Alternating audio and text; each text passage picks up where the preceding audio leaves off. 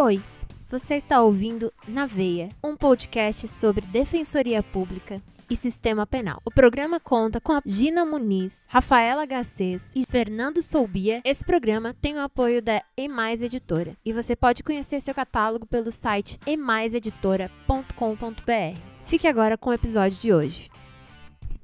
Na veia! Defensoria e Na Sistema veia, Penal. defensoria. Na e veia. Defensoria e Sistema Penal. Na veia! Defensoria Na e veia. Sistema Penal.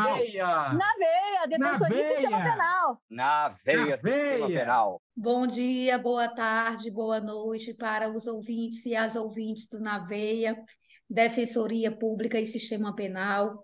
Hoje vocês serão presenteados com a presença de doutora Maiara, defensora pública no Distrito Federal, mestre pela UNB.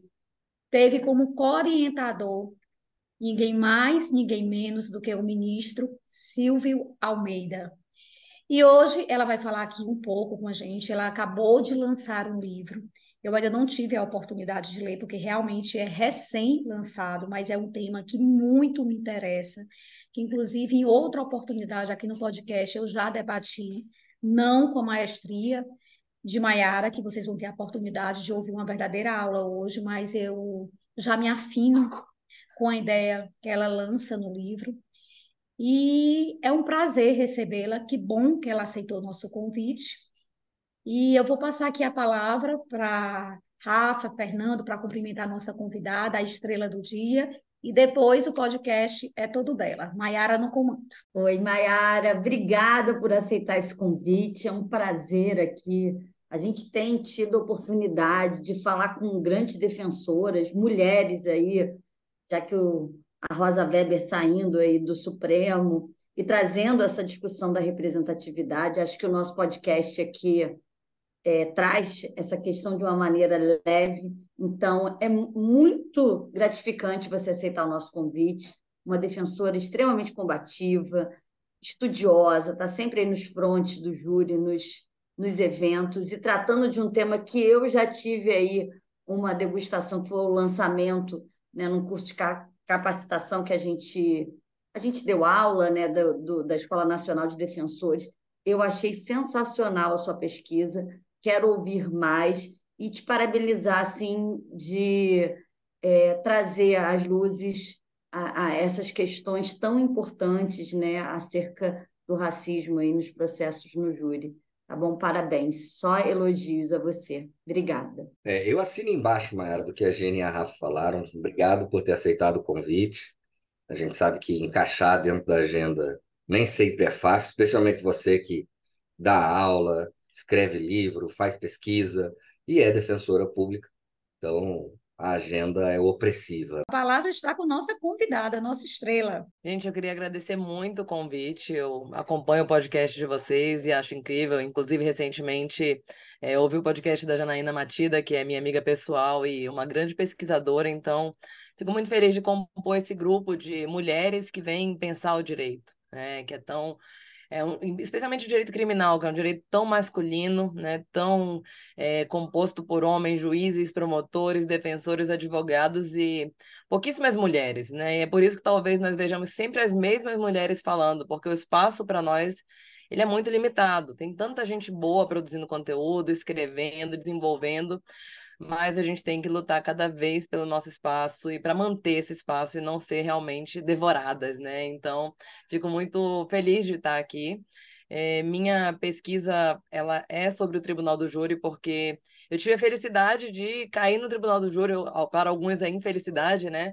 Já na minha primeira lotação na Defensoria Pública, assim que eu fui lotada na Defensoria Pública em 2015, caí numa vara de Tribunal do Júri. É, terror e pânico, né? Assim, eh, não tive treinamento, a época a Defensoria Pública do DF ainda não tinha a estrutura que tem hoje, mas eh, eu fui lá com a cara e com a coragem. Eu me lembro que eu saí do primeiro júri encharcada de suor, não lembro de uma palavra que eu falei né? E com o tempo eu fui falando, nossa, isso aqui não é para mim, isso aqui não é para mim, até que em um determinado momento eu falei assim, nossa, mas até que isso aqui é legal, até que dá uns resultados que a gente não vê lá na vara criminal, né? Então, talvez isso aqui seja para mim, sim. E fui ficando e hoje já vou fazer quase oito anos de Tribunal do Júri. Então, é, a minha grande paixão é o Tribunal do Júri, e é por isso que eu resolvi, desde que eu entrei no mestrado, mestrado pesquisar Tribunal do Júri. Mas a minha linha de mestrado na UNB, no Direito, era a linha de Criminologia. Então, eu gostei muito porque isso me permitiu abrir muito meus horizontes e sair daquela caixinha da dogmática, do óbvio, que às vezes a gente fica preso, né? É, o direito é aquela norma posta, como é que a gente aplica, interpretação de norma. Mas espera lá, o que, que vem antes do direito? Né? Será que o direito ele funciona da forma como ele deveria funcionar? Ou será que ele deveria existir até mesmo? Né? A gente começa a questionar o próprio sistema de justiça que a gente vive. E aí, junto com essa trajetória de começar a pensar fora da caixinha, isso meio que acompanhou também a minha trajetória de reconhecimento enquanto mulher negra. Né? Eu tive um reconhecimento tardio enquanto mulher negra, é... mas tive esse reconhecimento e hoje eu tenho muito orgulho de ter chegado a esse entendimento mas eu sempre fui tida como uma morena, né? Morena, né? Eu, eu alisava o cabelo, então é, tinha uma passabilidade muito grande em meios brancos. E com o tempo eu fui começando a perceber que, na verdade, é, aquela não era a minha identidade. E começando a perceber isso, e de dentro da Defensoria Pública, eu comecei a perceber que isso era um problema que merecia uma abordagem diferente, né? E não é nenhuma novidade que o nosso sistema penal ele é extremamente seletivo, né? E a seletividade ela não é só uma seletividade social, uma seletividade racial muito grande. E eu comecei então a querer entender melhor, né? O que que que, que essa minha origem tinha de reflexo nesse sistema penal, né? Então, é, a minha pesquisa ela tem muito a ver com a minha história pessoal, mas também com a minha experiência profissional. E aí, então, eu comecei a pesquisar raça também, né, no sistema penal e, e o conceito de raça. Por que, que a gente tem esse conceito de raça hoje? Especialmente porque o, conceito de raça no Brasil ele é um conceito de raça diferente do que a gente tem no resto do mundo, né? A nossa forma de é, evolução pós-escravidão, ela é bem diferente, né? Então é muito fácil, depois que você começa a compreender o conceito de raça, entender por que, que a gente tem essa desproporção na quantidade de pessoas presas e, né, e por que, que a, existem muito mais pessoas presas da, da raça negra do que pessoas brancas. E você começa a entender que isso, na verdade, é, não é algo ocasional, mas é algo que decorreu da própria formação do nosso sistema de justiça, que construiu esse espaço, esse espaço de marginalidade da pessoa negra, desde a época não só da, do pós-escravidão, mas da época da escravidão mesmo, né? Então, quando a escravidão ela se encerrou, nós tivemos ali a, a, a marginalização dos ex-escravizados. Então, a gente teve um processo muito diferente do que aconteceu na Europa, então não dá para a gente querer incorporar os conceitos eurocêntricos e entender que o nosso processo de criminalização, ele foi aquele, aquele lá bonitinho, que nem Foucault pensou lá no Vigiar e Punir, e, e falou: ah, não, aqui a gente teve um processo de industrialização. A gente também teve um processo de industrialização aqui. Mas a gente teve um grupo que foi completamente desconsiderado, que é o grupo dos ex-escravizados. E não foi só desconsiderado, mas por meio de uma espécie de neutralidade, foi encarcerado porque a gente precisava dar conta desse excedente, né? Então, esse excedente de mão de obra que lá na Europa eram somente os camponeses, aqui eram os camponeses, eram os ex-escravizados e os camponeses foram muito mais bem absorvidos por esse novo sistema de produção que surgiu. Então, para entender como a gente tem essa desproporção hoje, a gente precisa entender como é que a gente constituiu esse excedente populacional negro, né, e que isso não foi, de, não foi por acaso, isso decorreu de uma um projeto estatal, na verdade, que pode ter tido algumas áreas de neutralidade, mas que não foi nada de neutro. Né? Nós criminalizamos condutas que eram praticadas por pessoas negras, nós trouxemos pessoas da Europa para compor o contingente populacional de mão de obra, nós oferecemos terras para que essas pessoas que viessem para cá pudessem se instalar e não fizemos a mesma contrapartida com a população de ex-escravizados. Nós oferecemos empregos, terras e até compensação financeira. E para aquelas pessoas que eram escravizadas e que foram libertas, né? Libertas, por assim dizer, né? Porque o que é liberdade quando a gente pensa, né? É liberdade sem oportunidade não é liberdade. Essas pessoas foram libertas sem compensação financeira, sem emprego e sem mesmo até cidadania, porque até mesmo a naturalização das pessoas é, que de origem africana não foi tão facilitada como foi para os imigrantes europeus. Então, é, esse conceito está na base do nosso sistema penal, e por que não do tribunal do júri? Né? O nosso tribunal do júri ele foi construído de uma forma diferente do que a gente tem hoje. O tribunal do júri ele foi construído é, originalmente para julgar crimes de imprensa, né? Então a gente não tinha o Tribunal do Júri no formato que a gente tem hoje. Ele passou por várias modificações ao longo do tempo até a gente chegar nesse modelo hoje, que convenhamos não é um modelo ideal. É um modelo que precisa de muito aperfeiçoamento, mas toda vez que a gente pensa em modificar o Tribunal do Júri é para piorar, né? A gente vê o projeto do Código de Processo Penal querendo reduzir o quantitativo de jurados para cinco em alguns casos, quando sete já é muito pouco, né? Mas, de fato, a gente tem um modelo bastante problemático. Um modelo que a gente condena alguém com 57% de certeza, né, 4 a 3. Um modelo em que os jurados julgam de acordo com a íntima convicção. E um modelo que, até pouco tempo, é, considerava a primeira fase do tribunal do júri como uma mera formalidade, praticamente. O STJ entendia que você podia até pronunciar o réu com base em elementos do inquérito. Então, imagina, a gente encaminhava o processo para júri com elementos do inquérito e dava para os juízes leigos julgarem sem dizer por quê. Então, a gente tinha duas possibilidades aí. Né? A, gente tem, a gente cria a possibilidade de que eles possam ser mais empáticos, se, se identificarem mais com a pessoa do acusado, por exemplo, ou a gente cria a possibilidade de que eles sejam mais preconceituosos e reproduzam estereótipos se não se identificam com a pessoa do acusado.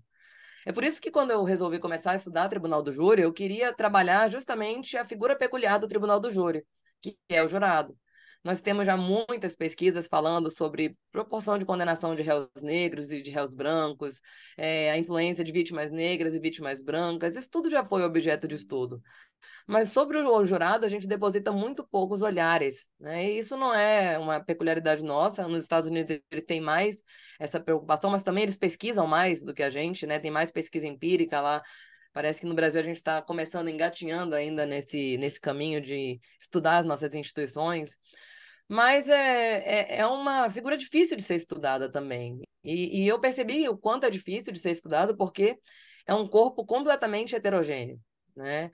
E não tem uma regra geral que diga da onde que nós vamos tirar esse, esse corpo de jurados. Né? Então, a nossa lei ela permite uma certa discricionariedade para o magistrado que permite que ele escolha qual que é o extrato de onde ele vai tirar aquele magistrado, podendo inclusive escolher os amigos do, os amigos do rei.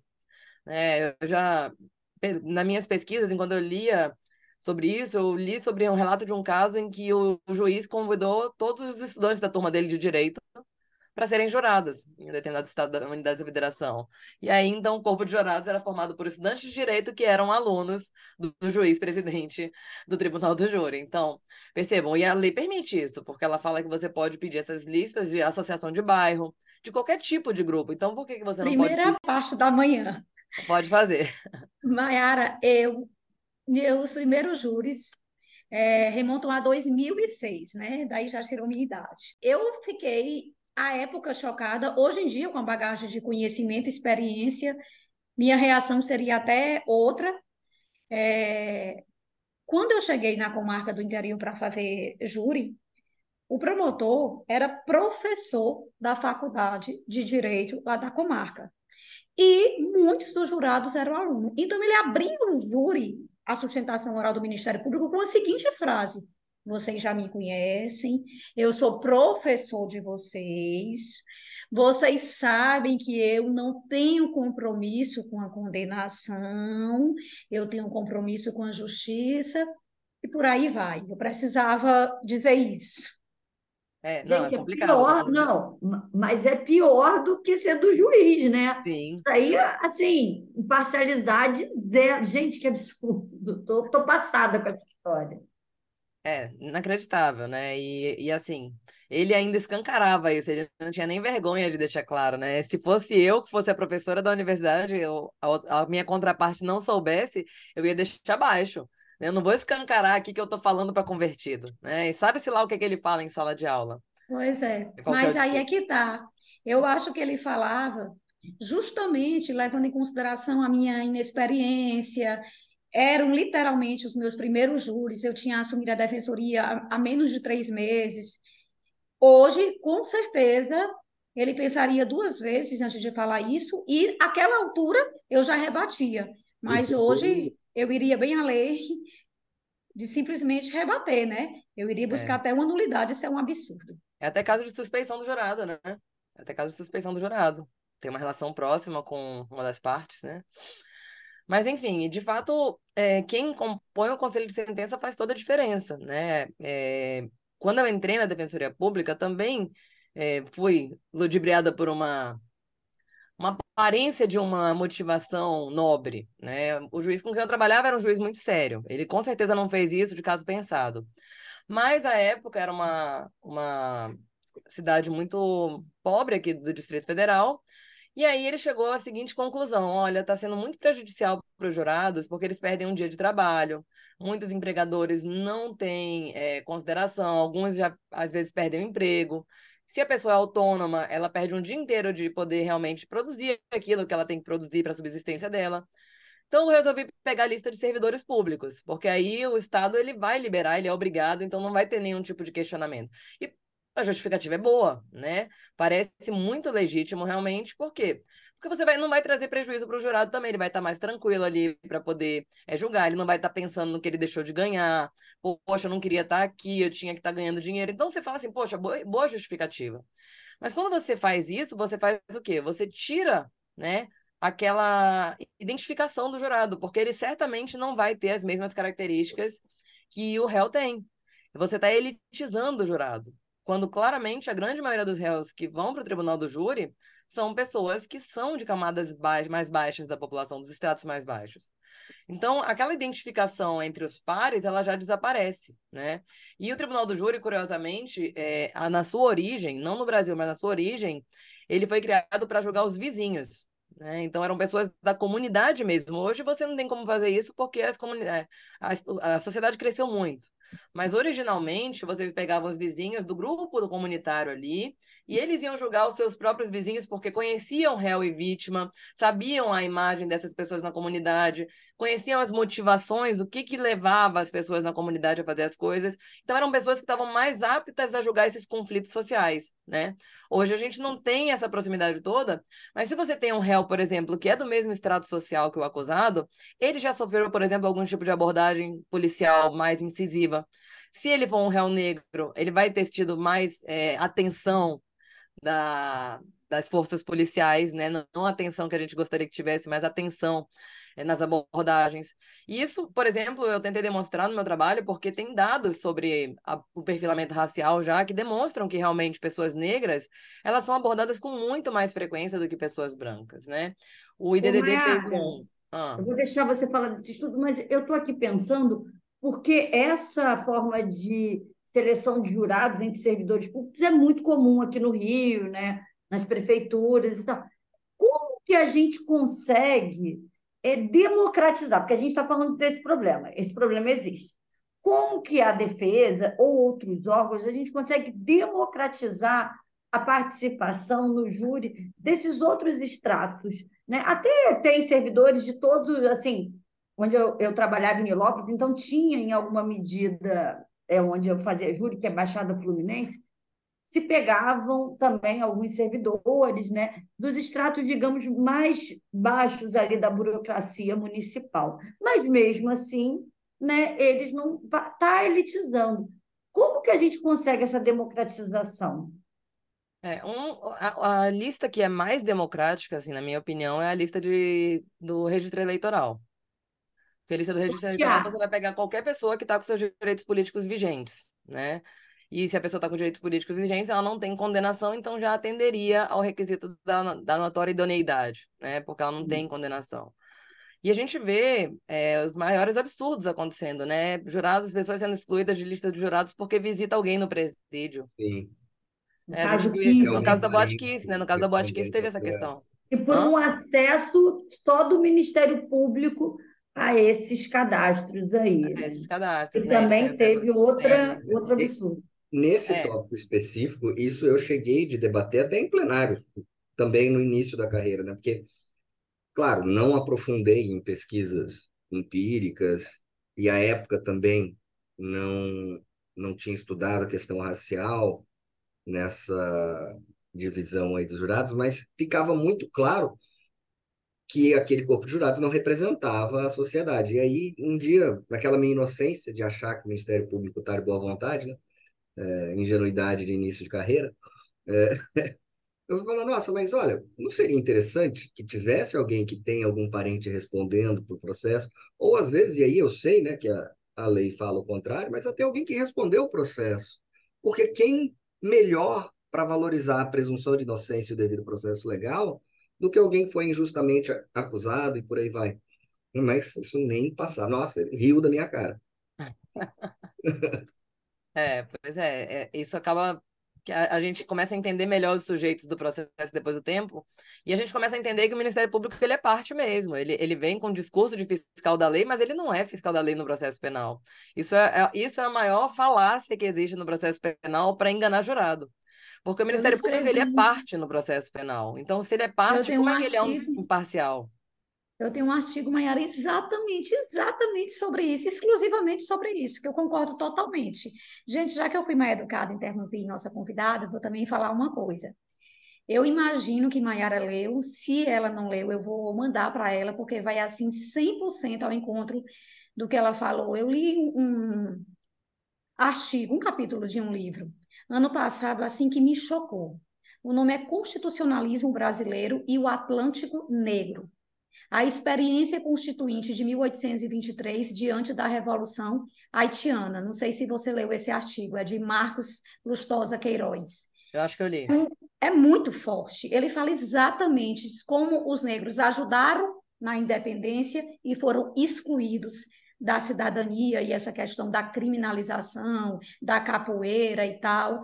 Assim, vai 100% ao encontro do que Mayara falou. Ela dizendo aí, eu aqui toda arrepiada, lembrando do texto. Aí eu queria deixar aqui essa dica de leitura. Gina, Vou compartilhar no, também com. No, no, material do Sejur, aqui fazendo propaganda do Sejur, tem um texto da Lívia Cáceres que ela fala sobre o racismo como estruturante da, do sistema penal brasileiro e ela passa exatamente pela constituinte, é constituinte não, né? Pela Constituição do Império e o medo branco da onda negra. É, são temas muito legais que, que, que encaixam muito dentro do que você falou. É, e tem um livro também que eu amo, que o nome é justamente esse, Onda Negra, Medo Branco, o negro no imaginário das elites do século XIX.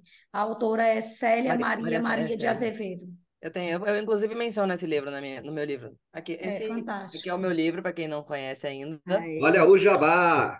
É. É. é. Negro, Jurados Brancos. A Deixa eu tirar uma raça. foto aqui, Mayara, que eu já publico aqui no Naveia. Peraí.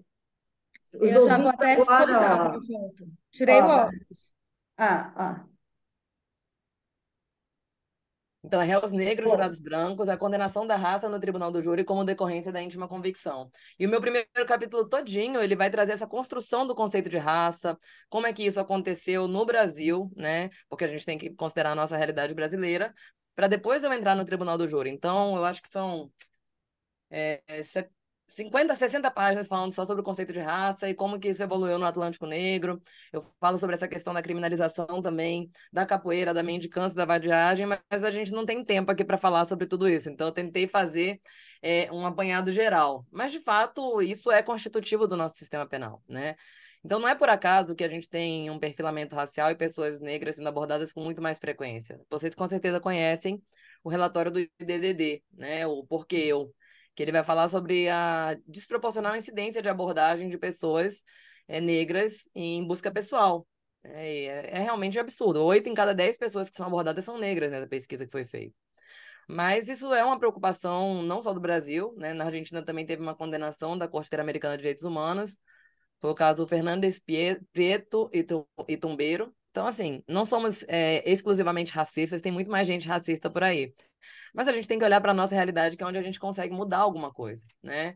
Então, olhar o perfil dos jurados é importante porque a gente sabe que o nosso sistema de júri, ele permite que o jurado condene não só com base no fato, né? Então, é, é por isso que eu fico tão feliz de ver o, o STJ e o STF evoluindo tanto na análise do, da decisão de pronúncia. Porque é uma decisão que demanda uma responsabilidade imensa. Se você não for responsável na decisão de pronúncia, você vai ter uma condenação com estándar probatório muito mais baixo do que numa condenação criminal. Isso é um absurdo, né? Então, a gente tem que olhar para essa, essa decisão de pronúncia. E aí, quando a gente chega na fase do tribunal do júri também, se a gente não tem um conselho de sentença que representa, meu microfone é igual ao seu, Gina. Se a gente não tem um, um conselho de sentença que representa, é o microfone oficial do Na Veia. Se a gente não tem um. Fernando também tem, viu? É, ele me mostrou. Eu manjo tudo de tecnologia, ele fica me pedindo dicas. Então, se a gente não tem um conselho de sentença que vai representar mesmo essa comunidade, é, é muito perceptível que você vai numa cidade mais rica, por exemplo, né? E você vai ver os jurados, eles são jurados ricos. E quem comete crime nessa, nessa cidade mais rica? Não são os jurados, não são, não são os amiguinhos dele de beach tênis, né? Não é a turma dele. Então ele olha o réu e ele fala assim: esse é o indesejado, que é a mesma coisa que foi pensado com os ex-escravizados. Então a gente ainda tem essa mentalidade escravocrata, muito embora a gente ache que a escravidão acabou, acabou coisíssima nenhuma, né? A gente só colocou em outro lugar, deu outro nome, mas ela existe, né? Quando eu vejo, por exemplo, uma mulher que é empregada doméstica saindo de casa quatro e meia da manhã para chegar nove horas da noite e ainda ter que cozinhar para a família, a escravidão ela só não está aí para quem não quer ver. Ela existe até hoje. Então, é importante que a gente comece a olhar para o perfil dos jurados, e a minha preocupação quando pesquisei foi não só é, promover uma mudança institucional, mas também é, orientar pessoas que atuam no tribunal do júri para que também olhem de forma mais estratégica na seleção dos jurados. E isso, a gente está talvez começando a fazer isso agora do lado da defesa, mas é, o Ministério Público já faz isso há muito tempo, e eles fazem de forma muito discreta, então a gente nem consegue ver os movimentos deles. Mas nos Estados Unidos eles têm pesquisas que apontam que a acusação tendencialmente rejeita mais réus negros e a réus não, mais jurados negros e a defesa tendencialmente rejeita mais jurados brancos. Por quê? Porque a gente sabe quem são os réus, né? Então, é como que a gente vai fazer para um, um, jurado branco compreender uma, uma questão de perfilamento racial? Quando a gente vai falar, por exemplo, que o réu sofreu algum tipo de tortura, algum tipo de abuso policial, como é que a gente quer que o jurado branco compreenda se muitas vezes ele não foi alvo da atuação estatal? Mas aquele jurado negro já passou por uma busca pessoal abusiva, já foi constrangido no jeito dele de liberdade, ele fala assim, poxa, talvez com esse cara tenha acontecido mesmo, porque eu já passei por algo semelhante ou alguém da minha família já passou. Ou pelo menos acredita que isso ocorra, porque... Exatamente. É, quem não pertence a essas classes sociais e fica dependente de uma criminologia midiática que retrata o fenômeno criminal e a resposta estatal de uma forma completamente discrepante com a realidade, ela fica acreditando, ela fala, não, mentira, não é assim, não é possível que seja assim. É, e, Mas e a, é. gente vê, né? a gente vê essa falácia e, e me, me surpreende muito, porque a gente tem uma classe de jurados, jurados, juízes predominantemente brancos né? E eles reproduzem um discurso que às vezes eu fico me perguntando como é que eles conseguem acreditar nesse discurso deles, que é aquele discurso clássico de, bom, se o policial falou, ele não tem motivo para mentir, né? Pois é. Ah, é, é, não, eu vejo juízes brancos com quem eu trabalhei que o réu não apareceu para audiência por algum motivo, ou o réu não está com o celular ruim, achou que ia conseguir entrar, e aí o juiz fala, ah, doutora, mas ele não teve interesse. Assim, não teve interesse. Aí o réu não apresentou uma testemunha no prazo da resposta à acusação, chega no dia da audiência e fala assim, doutora, eu tenho testemunha. Ah, mas doutora, o prazo dele acabou. O réu lá entende isso, gente, de que prazo acabou. Às vezes ele não sabe nem ler direito. E é uma, um pensamento, assim, completamente desconectado com a realidade de quem está sendo julgado. Então, e tem mais um detalhe, né? Hã? E tem mais um detalhe importantíssimo com relação aos prazos que eu sempre bato muito. O primeiro ponto é: o prazo só existe para a defesa, né, Mayara? Porque é. quando a gente perde um prazo, é peremptório e tem as consequências processuais. O juiz, os prazos são impróprios. Os prazo para quê?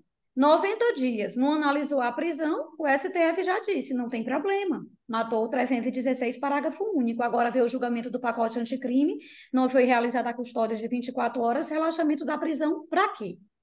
Então, para o judiciário não tem prazo. Ministério a Público. perdendo os prazos de interposição de apelação, e aí agora ela está brava. Ah, é. é por aí. E aí, uma pessoa que sofre de ansiedade como eu, eu nunca perdi um prazo na vida. Não por responsabilidade, mas por sanidade mental mesmo. Então, é outra questão também, o Ministério Público, o prazo do Ministério Público. O Ministério Público ele tem um prazo prescricional para apresentar as testemunhas.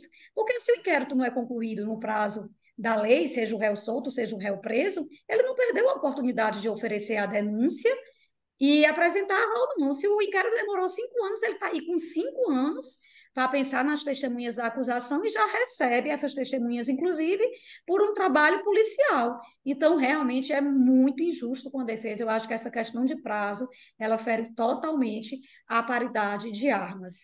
É, e ainda tem mais, né, Gina? No, no Tribunal do Júri, em pronúncia, não faz coisa julgada material. Então, ele tem todo o prazo prescricional do crime que é de 20 Perfeito. anos, para reabrir a qualquer momento uma nova ação penal contra o réu. Né, e com certeza de que a denúncia vai ser recebida, né? Porque o é. recebimento é. da denúncia é praticamente um carimbo, né?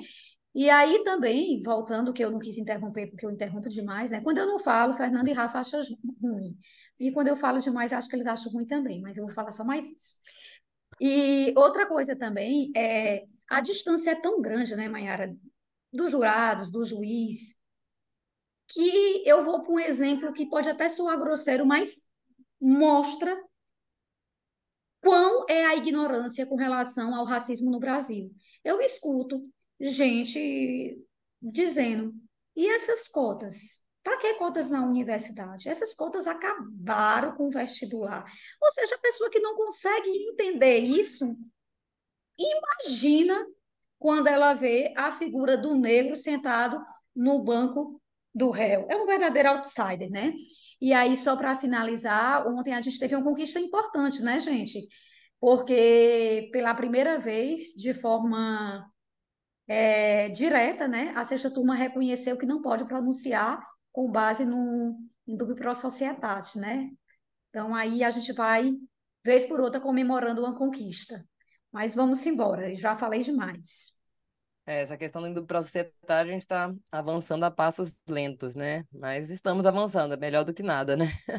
É verdade. É melhor do que nada.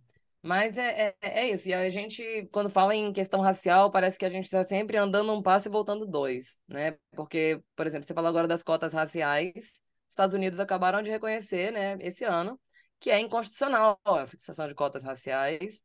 E aí, então, a gente dá dois passos para trás em um país em que as cotas já estavam completamente institucionalizadas e agora estão rediscutindo o aborto de novo. Então, quando a gente fala em direito, a gente tem que sempre estar tá preparado para estar tá sempre resistindo, sempre lutando. Então, nosso papel é esse, né? É provocar o sistema para melhorar, porque a gente sabe que se a gente não provocar para melhorar, a gente só vai perder.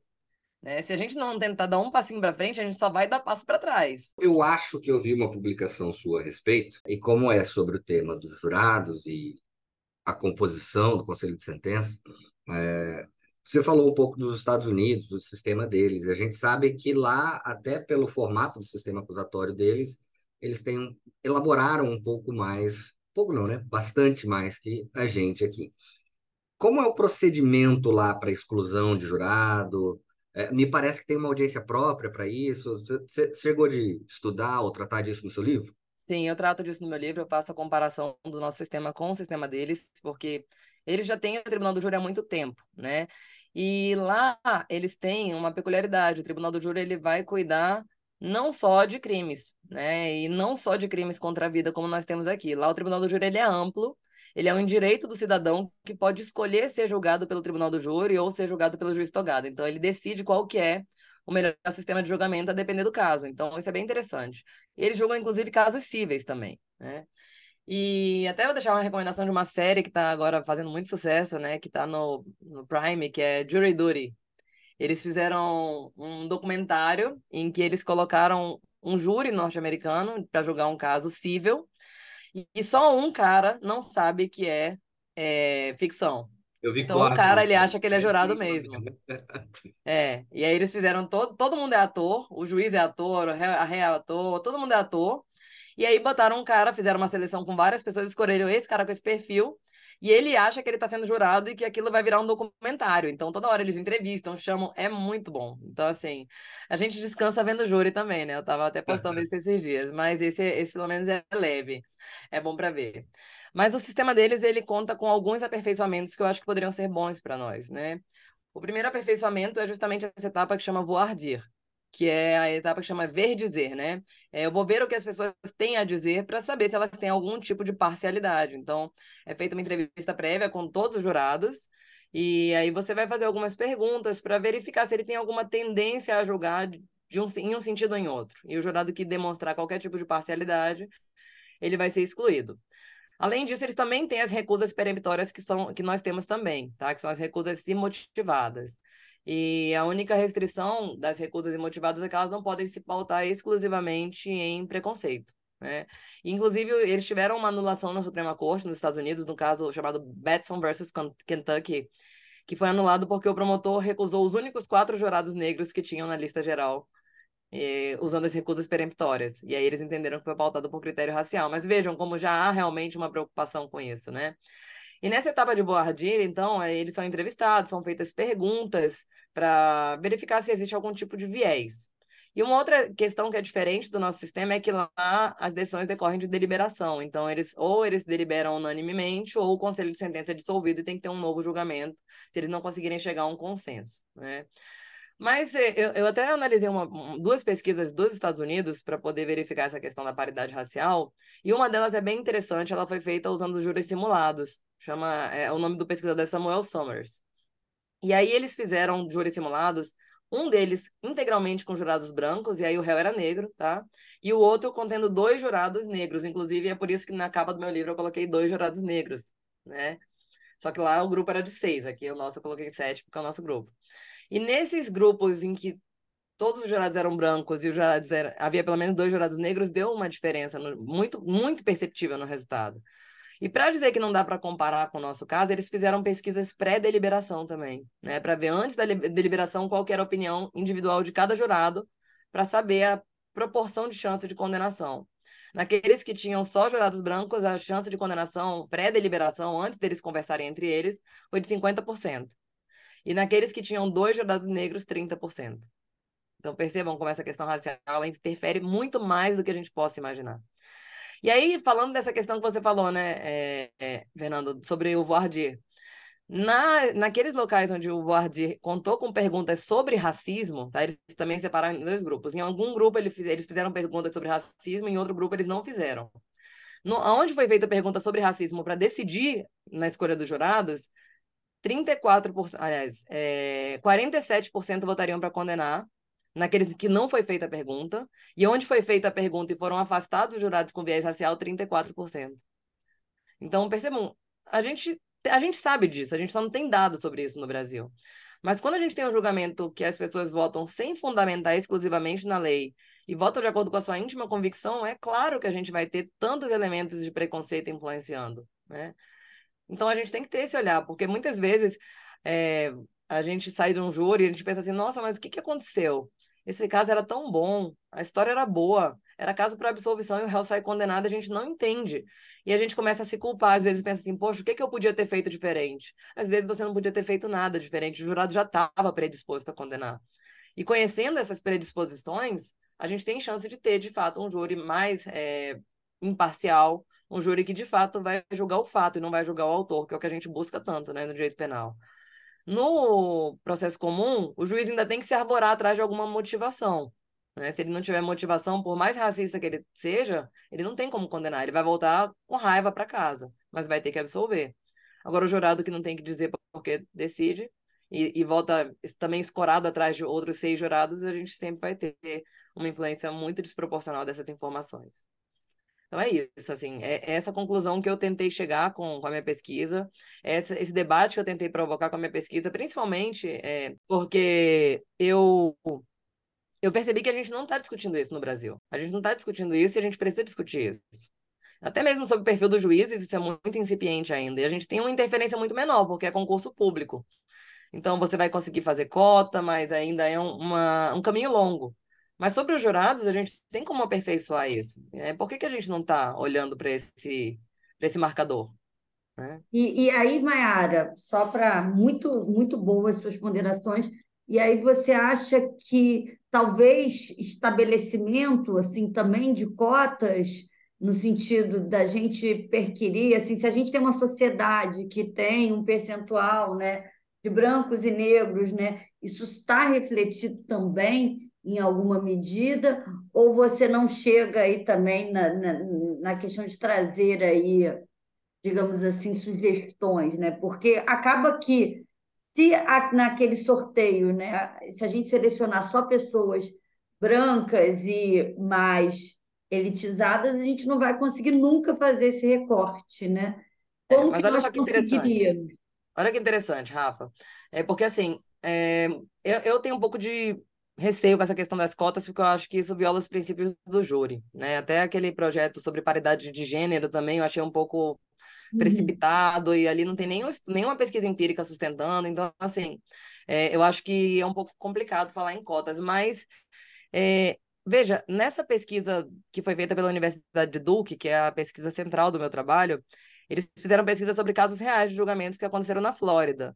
E eles perceberam que, mesmo que não tivesse jurado compondo o conselho de sentença negro, a própria presença de jurados negros na lista geral, ali naquele grupo, já influencia de alguma forma. Né? Então, se você tem um grupo formado eminentemente por pessoas da mesma, do mesmo extrato social do acusado, isso já tende a influenciar. Então, é, diminuir essa elitização dos jurados talvez já poderia ter um efeito muito melhor. Né? Sim, É, mas eu, eu acho que é, isso é um começo de conversa para a gente começar a pensar em soluções para tentar buscar realmente um julgamento mais justo, né? Um julgamento A mais, gente, mais paritário. a Eu, gente tem muito percebi. pouco controle dessa lista de jurados, né? Vai lá, tá, tá lá os nomes, é sorteado lá na urna, os 25, o juiz te convoca lá para ver, tirando da urna nesse sorteio. Só, é, é que eu estou falando assim, a gente vê, tá claro na sua pesquisa, a grande influência dessa ausência de diversidade no corpo de jurados, né? Tá muito claro isso, e a gente está sempre completamente alijado de uma decisão justa, né? Porque a gente quer justiça, a gente não tem entrevista, a gente não tem deliberação e a gente não tem nenhum. Na verdade, é, se houver realmente uma má fé de quem faz essa seleção, vira um órgão de condenação, É. E, e né? assim, é, e Ou de absolvição também, tá? Pode ser. Ah, Mas isso é um fator que é muito desconsiderado, né? Eu, é, eu, eu falo isso, assim, antes de eu pesquisar, de eu começar a olhar para isso, eu ia lá, eu tinha um perfil de jurado que eu achava que poderia ser melhor para o meu caso ou não. A gente na Defensoria Pública sabe que a gente não tem tempo de fazer pesquisa de todos os jurados, como a advocacia às vezes consegue fazer, mas com um custo alto também. né? Eu conversei com uma advogada, ela falou que eles pagam para investigar os jurados mil reais por jurado. eita. Imagina. E aí, assim, como é que você vai pesquisar todos os jurados de todo ano, de todas as comarcas e circunscrições judiciárias? A gente não tem essa, essa A nossa possibilidade. investigação é a carinha. Eu fiz júri por muitos anos, era É, carinha. Aí eu ficava com a minha tem uma carinha boa, esse jurado tem uma é, carinha boa. ficava com a minha assessora assim, né? Na hora do sorteio eu sempre pedi ajuda de alguém, né? Aham, Porque, claro, já tinha às vezes um perfil, claro, ah, dependendo do crime, a gente quer mais homem, mais mulher, é, negros sempre, né? é, Infelizmente, a gente sabe que eles estão, como vocês falaram, sempre sofrendo os abusos estatais, então eles vão entender esse discurso que não é papo de defensor. Aí eu ficava olhando a carinha aí. E a carinha, gente, Pois e é, viu assim disfarçando, né? A gente negligencia muito a figura do jurado, né? Assim, a gente vai para o júri, a gente, a gente É, estuda o processo, a gente conversa com o réu, a gente vai atrás de testemunha, às vezes a gente tenta produzir uma prova técnica, mas de que que adianta se o teu jurado já chegou lá para condenar? Você pode fazer o melhor trabalho defensivo possível. Se o teu jurado for nazista, por exemplo, acabou. Né? Uma pesquisa básica, às vezes, de rede social já permitia saber isso, né? E tem gente que, Eu, enfim. eu fiquei assim maravilhada com a pesquisa da Maiara, porque eu não sei se Fernando e Rafa recordam quando o brilhante professor Flávio Lucas esteve aqui no Naveia, eu levantei exatamente essa questão. Eu acho que o que Maiara fala é nada mais, nada menos, numa linguagem figurada, que o coração do júri. Porque a ideia principal do júri é que o réu seja julgado pelos seus pares. A gente não pode considerar que uma pessoa é meu par se ela vive numa realidade completamente diferente da minha. E aí eu até recordo que dei um exemplo, não jurídico, mas apenas elucidador desse raciocínio. É, e é até um exemplo real. Minha família é do Piauí, né? Eu sou piauiense e eu sempre vou para lá. E aí, um ano, quando eu estava no Piauí, saindo com minhas irmãs, meus sobrinhos, a babá do meu sobrinho estava comendo uma banana no carro. Quando ela terminou de comer a banana, de forma supernatural, ela desceu o vidro e jogou a casca de banana na rua. Logicamente, a gente se assustou e não esperava. Mas ela não fez isso porque ela é mal educada, ela não fez isso porque ela quer acabar com o meio ambiente, ela fez isso porque essa é a realidade dela. Ela cresceu achando que isso é natural. Então, jamais eu poderia virar para ela: você é uma mal educada, você está acabando com o meio ambiente. Não é essa a abordagem. Porque ela não tem o mesmo acesso de informação, de conhecimento que nós temos. Então, é a mesma situação. Se você chega para julgar um réu sem entender as circunstâncias em que ele vive, em que ele cresceu, você nunca vai fazer um julgamento efetivamente justo. E é essa a ideia do júri, que a pessoa seja julgada pelos seus pares.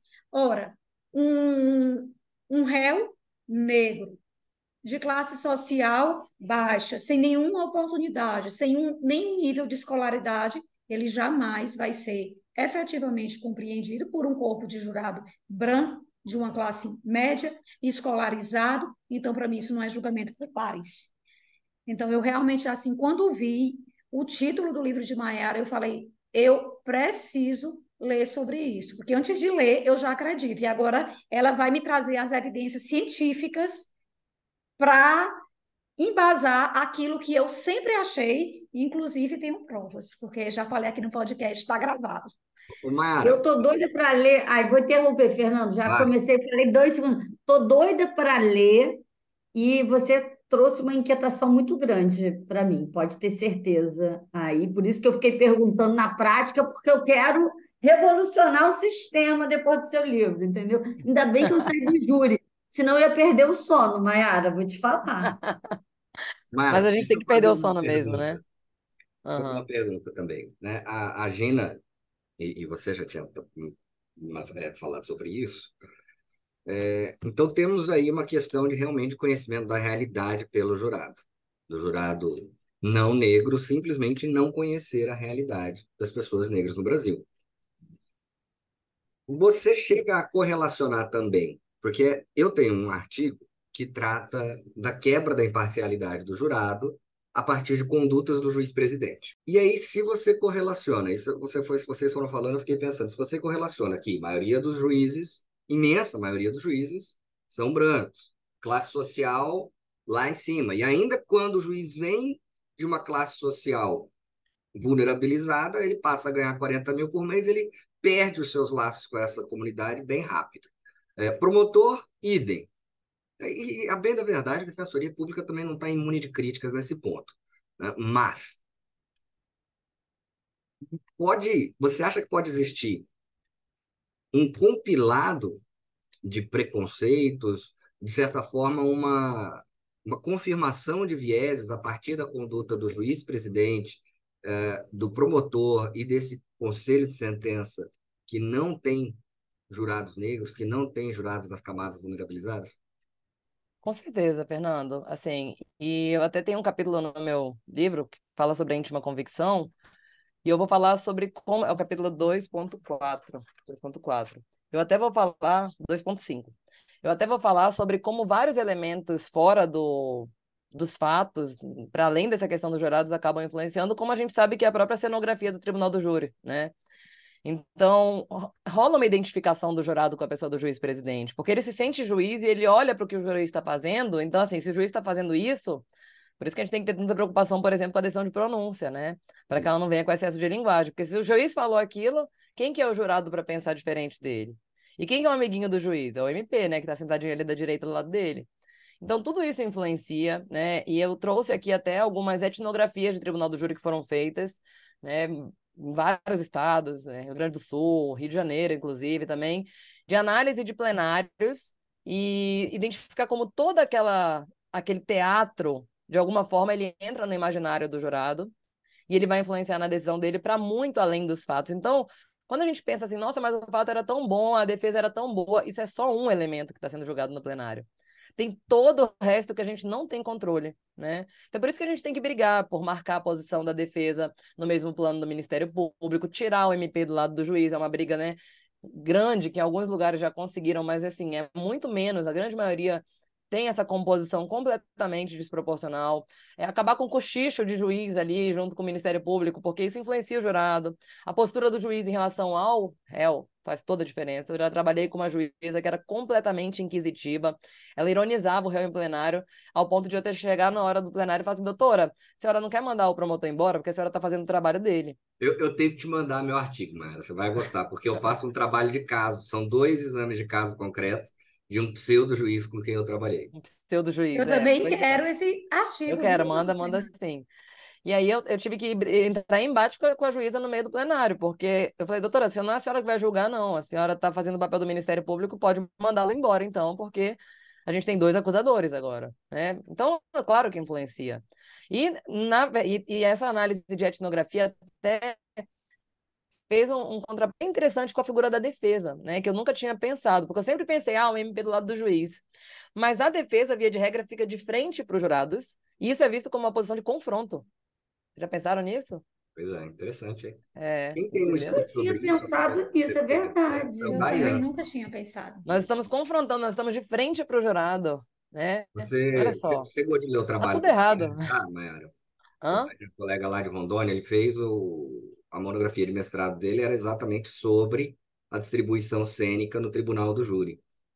É, é bem interessante. Também estudo empírico, e tal. Como você falou, a gente tem crescido, tem aumentado o número de estudos empíricos, a criminologia contagiando a dogmática penal e É. o processo penal finalmente, né? A gente não tem mais esse corte epistemológico, mas o trabalho É. do Dayan também ficou bem legal nesse ponto. Ele já É deu do é do Dayan? foi muito bom. É, o Dayan já participou, muito Ah, legal bacana. também.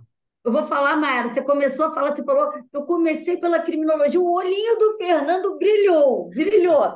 Quem for ver no, no, no YouTube vai ver assim, gente, encontrei a minha turma, porque eu e Gina, né, a gente é Mas é um mais caminho sem volta, viu? nível intelectual de Fernando, ele é o melhor professor de criminologia do Brasil, tem o Ah. melhor curso. Mas é um Muito caminho bem. sem volta, viu? Criminologia, quando- o problema é que você não consegue desver, né, Fernando? Depois que você viu certas coisas, caiu um véu, você fala assim, meu Deus, o que que eu tô fazendo aqui aplicando esse direito quando o problema é muito mais estrutural, tá muito lá embaixo. Mas eu amo a criminologia crítica. Eu amo a teoria da rotulação. O pouco que eu estudo de criminologia realmente me encanta. Vamos lá, Mayara, considerações finais. Mayara, e aí? Vamos arrematar o episódio. Não, eu queria agradecer muito o convite, porque é, quando eu comecei a pesquisar, eu não sabia onde eu ia terminar, né? Porque não tinha nada sobre isso especificamente aqui no Brasil. É, não consegui ir até onde eu gostaria, pretendo continuar no doutorado e fazer essa pesquisa de campo mesmo para poder reproduzir esses dados e ver como é que isso acontece de fato no Brasil, né? A conclusão ela é clara, eu quero ver qual que é o tamanho do impacto num país com a nossa realidade de escravidão completamente diferente do sul global, decolonial, e ver que que isso acontece, como é que isso acontece aqui. Né? Mas o que eu consegui concluir com a minha pesquisa já é um grande ponto de partida para que a gente possa começar a buscar mudança no sistema de justiça criminal, no tribunal do júri. Então é por isso que eu tenho trabalhado para divulgar eh, a minha pesquisa, para que mais pessoas se unam a essa força de trabalho, porque não adianta. Quando eu comecei a pesquisar, eu falei assim, eu não quero fazer uma pesquisa que não sirva para nada, porque o que mais tem aí é um monte de gente pesquisando coisa no mestrado que vai servir só para dizer que concluiu um mestrado não serviu para nada. E eu demorei muito para chegar no meu objeto de pesquisa, porque eu, eu começava a pesquisar uma coisa e falava assim, não, isso aqui não vai adiantar nada. Eu ia para outro, mas sempre dentro do júri, sempre considerando raça. Isso aqui também não vai responder muita coisa. E aí, quando eu cheguei nesse ponto, eu falei assim, olha, isso aqui é interessante. Isso aqui é novo, e, e até os meus, meus é, é, as pessoas da banca, meus examinadores falam assim, você até trouxe uma inovação que dá para você levar para o doutorado. Mas isso aqui é novo e vale a provocação, porque tem espaço para mudança, tem espaço para a gente crescer enquanto sistema de justiça. Então, eu espero que essa provocação ela é, ganhe né, muito espaço e que muito mais pessoas se inquietem como você, Rafa, né, e que comecem a ficar com sangue nos olhos também para poder tentar mudar. Então, muito Muito obrigada, obrigada. Mayara, foi maravilhoso. mais Agora eu vou ficar esperando esse doutorado aí. É, também tô, tô esperando, aí já tô na fila para receber o livro e agora esperando aí. Ah, é, vamos falar um pouquinho mais só do Jabá. Mayara, você tem o livro, quem quiser comprar seu livro, é só no site da editora, consegue comprar com você, é uma cópia autografada. Agora eu já vendi todos os meus, né? Mas eu pedi mais uma remessa para a editora E aí, quem quiser, entre em contato comigo, que quando chegar, eu vou fazer um lançamento aqui em Brasília também, quando eu voltar de férias. Eu tô viajando agora em outubro, mas quando eu voltar, eu vou fazer um lançamento em Brasília. Eu lancei meu livro no IBC CRIM, agora no Seminário Internacional em São Paulo. Né? É, levei também alguns e vendi no, no curso do Denis, aí também ah, no Rio de Janeiro. E aí esgotou, né? Mas eu estou pedindo uma nova remessa e podem entrar em contato comigo no Instagram, que eu separo uma cópia com dedicatória para mandar. Show de bola. Que legal. Então, aí, aí a galera vai aderir com certeza. Nós temos muitos ouvintes e fiéis ouvintes, pode ter certeza que é. vão querer se interessar aí, porque você despertou aí é, esse interesse, claro, uma pesquisa é, de vanguarda e necessária, Mayara. Obrigada. Eu acho que você vai contribuir já muito só com essa obra aí para uma democratização, ou pelo menos para que algo, né, a, gente se mexa aí para mudar um pouco esse tribunal do júri que está tá precisando de uma revisãozinha, não acabar, tá? A gente aqui é fã de carteirinha, mas está precisando de, uma, de um aprimoramento. E só esclarecer que a editora é a Deplácido, né? Então, para quem quiser comprar também direto no site da Deplácido, vai estar disponível lá. Também está vendendo na Amazon. Na veia! Na veia! É, na veia!